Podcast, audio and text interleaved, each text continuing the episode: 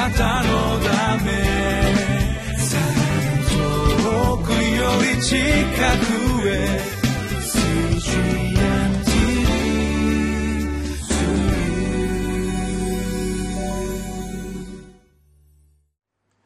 皆さんこんにちは。8月12日のリビングライフの時間です。聖書の御言葉はイザヤ書1章の10節から20節。タイトルは悪を捨てて善を行う。生活の礼拝。皆さんは部屋をお掃除する時があるでしょうか？私はつい先日自分の部屋を掃除したんですね。いろんな書類が溜まっていました。本当に汚い机の上になっていたんですけどそれを一つ一つ整理しながらあこれはもういらないなって捨てながらそしているものだけを残してやっていくと本当にきれいにすっきりしました。ああこんなに素敵な机だったんだなって後から思わされましたけれど私たちの心もいろんなものが積み重なっているかもしれないです。でも捨てるべきものは捨てて残すべきものは残してそしてその自分を見つめる時に本当に大切な信仰の価値に気づくという時があると思うんです。今日御言葉を通して私たちに与えられている信仰の価値を見つめていきたいと思います。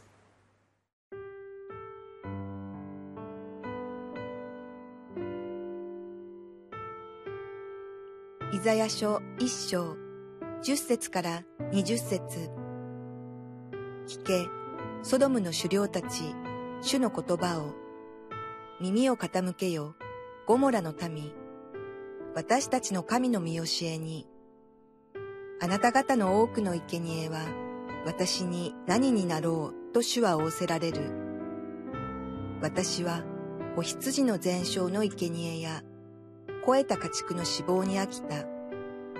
お牛、子羊、親木の血も喜ばない。あなた方は、私に会いに出てくるが、誰が私の庭を踏みつけようとあなた方に求めたのか。もう、虚しい捧げ物を携えてくるな。香の煙、それも私の意味嫌うもの。新月の祭りと安息日、会合の召集、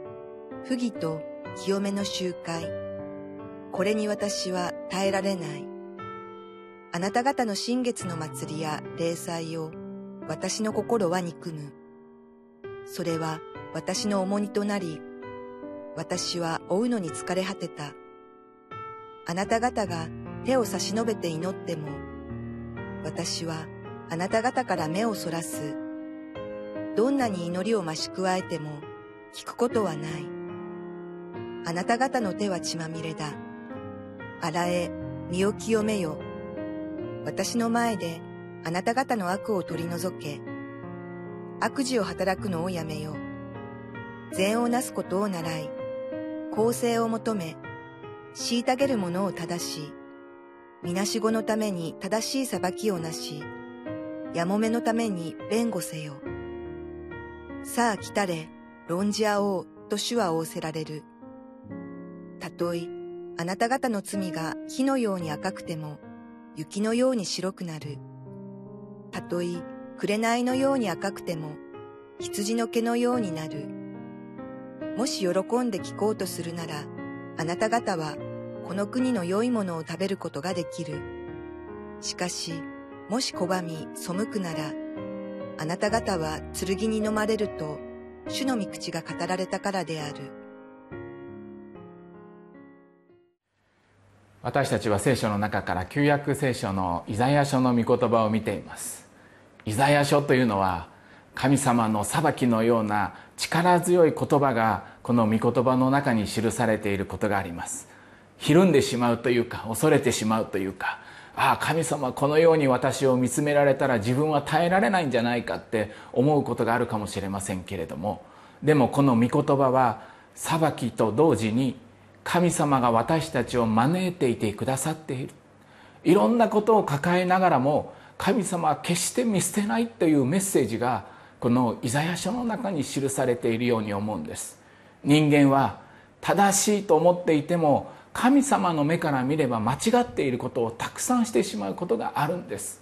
自分が正しいと思ってますからなかなかそれは変えられません。そして自分の信念や自分の思いが強くその中に出てきますからそれがダメだと言われると受け入れるっていうことが難しいんです。でも私たちはいつも御言葉の前では心を柔らかくしていたいんです。自分の思いに固執したり自分の正当さ正しさに、見つめすぎてそれを手から離さないでいたりしないで神様が語ってくださることがあるならば心を開いて私たちはその御言葉を心の内に受け止めていたいと、えー、そういうふうに思うんですね。今日の一章の11節のところを読みしたいと思います。あなた方の多くの生贄は私に何になろうと主は仰せられる。私はお羊の全焼の生贄や肥えた家畜の脂肪に飽きた。お牛子羊親木の血も喜ばない。あなた方は私に会いに出てくるが誰が私の庭を踏みつけよとあなた方に求めたのか。もう虚しい捧げ物を携えてくるな。香の煙それも私の意味嫌うもの。新月の祭りと安息日会合の召集不義と清めの集会これに私は耐えられない。当時の神殿の中でこれこそ正しい礼拝の姿勢って言われていたものが神様の目から見ればそれは違うと。私はそれを喜ばないって言われた衝撃的な言葉がこの中に記されています。捧げ物をすることみんなで集まることそれは良いことで霊的なことでこれこそ神様が喜ぶべきものだろうとそういうふうに思っていたものが喜ばれていないっていう現実です。現代の私たちの教会礼拝集まりそういうものはどうでしょうか？体制や組織やいろいろな人間の思いがその中に与えられていてそして正しいと思われているんですけれども本当に霊的な目を持って上を見上げる時に私たちは神様ご自身に出会うっていう大切なものを忘れてしまうことがあるんじゃないかなって思うんです。手に何を持っていてもどんなに立派な祈りを捧げてもどんなにすごい信仰と呼ばれるものを持っていたとしても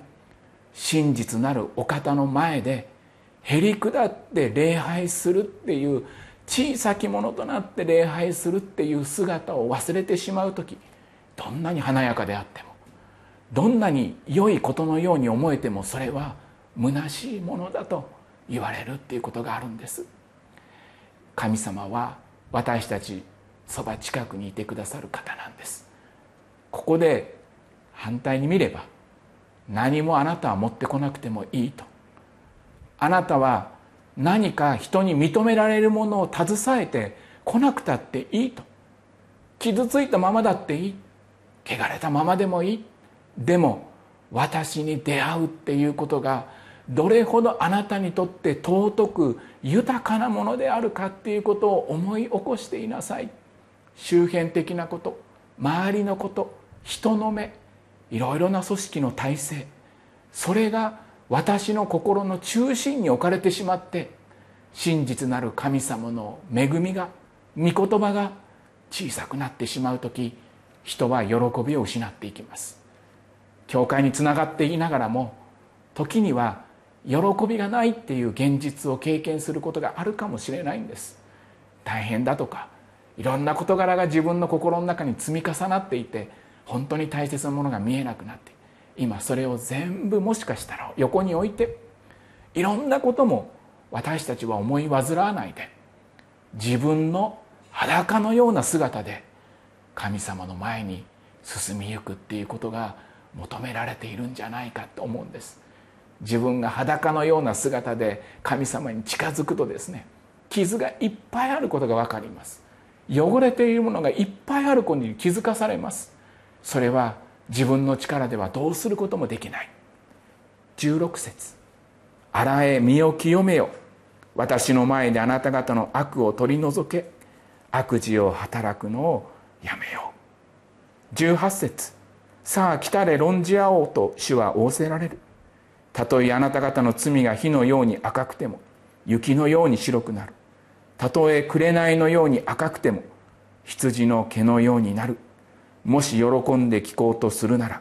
あなた方はこの国の良いものを食べることができる。傷が見える。痛みが見える。それはずっと隠してきたことかもしれませんし神様に心を開いていかなかったことであるかもしれませんけど今日は私たちはこの御言葉の中で傷を癒してくださるお方がいる。罪を洗い清めてくださるお方がいる。恐れないでそのままで主のもとに進みゆき論じ合おうと向き合って語り合おうとあなたは何でその傷を受けたのかあなたは何でその罪の中にいるのかってただ単に一方的に裁くんではないんです。神様指摘するんじゃないんです。論じ合おうなんです。私の言葉も思いも聞いてくださる。そしてひれ伏して主の言葉に新たに聞くときに私たちは良い恵みを食べることができるいただくことができる。神様は裁きのような剣を私たちの目の前に見せるような事柄が出てくることがあるかもしれませんけどそれは愛の剣です。慰めの剣です。私たちを切り刻むためではないんです。私たちの偽りの衣装を切り裂いてありのままの姿を見せようさせようとしてそして傷を洗い罪を洗い流し良きものをあなたの人生に与えたいって願っておられる神様がおられるんです。私たちはそのお方の前に今日進み出て何でも論じ合うって話し合うって祈って祈って語り合って神様からの癒しと慰めを受ける時を経験したいと思うんです。